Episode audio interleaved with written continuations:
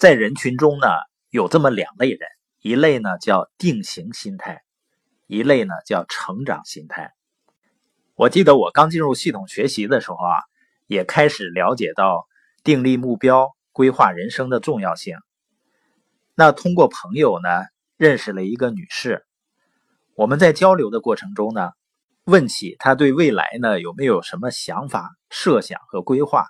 实际上，当时她也就是三十多岁左右。那他说的话呢，我印象非常深刻。他说：“我都三十多了，已经定型了，还规划什么呀？”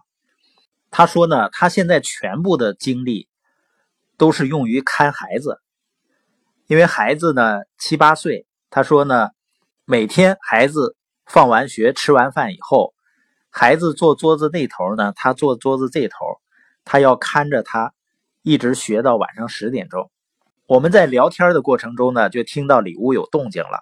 他说啊，你看我一会儿离开，这孩子就不老实，就不好好学习。我也跟他提及啊，参加研讨会会对我们有多么大的改变，但是呢，他满脸的不以为然。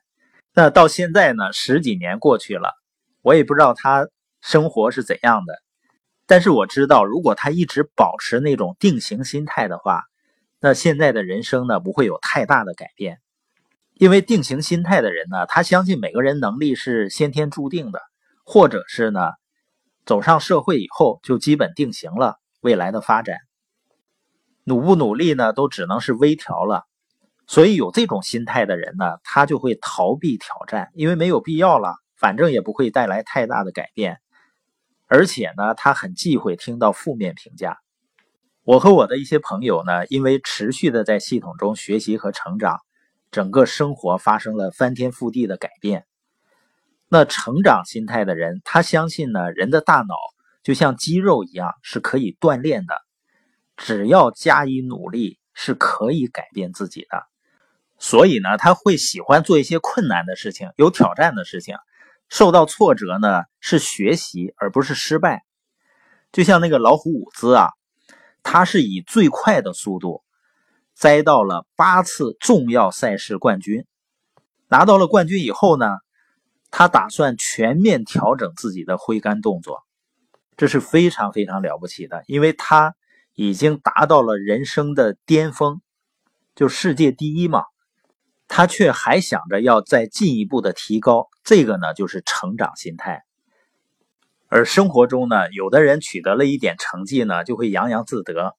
人是应该有自信的，但是如果觉得自己已经了不起了，开始轻视别人了，开始自以为是的时候，实际上呢就已经失去了成长的空间了。而骄傲这个东西呢，自己是很难感觉到的。约翰麦克斯韦尔说呢，他就像狐臭一样，除了自己，别人都知道，就是自己没有感觉。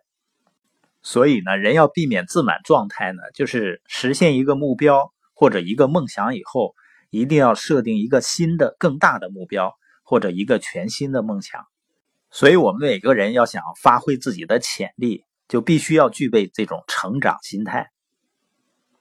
定型心态的可怕之处在于呢，当人有了这种心态以后啊，最终你会发现他的思维都会固定，这叫思维方式僵化。而当人思维方式僵化呢，他会拒绝一切新的理念和新的思维。就像有的父母啊，他倾向于给孩子找一个稳定的，而且最好轻松的工作，那让自己的孩子呢，年轻轻的在一个岗位呢都不需要动脑子就可以混日子，这是非常非常可怕的。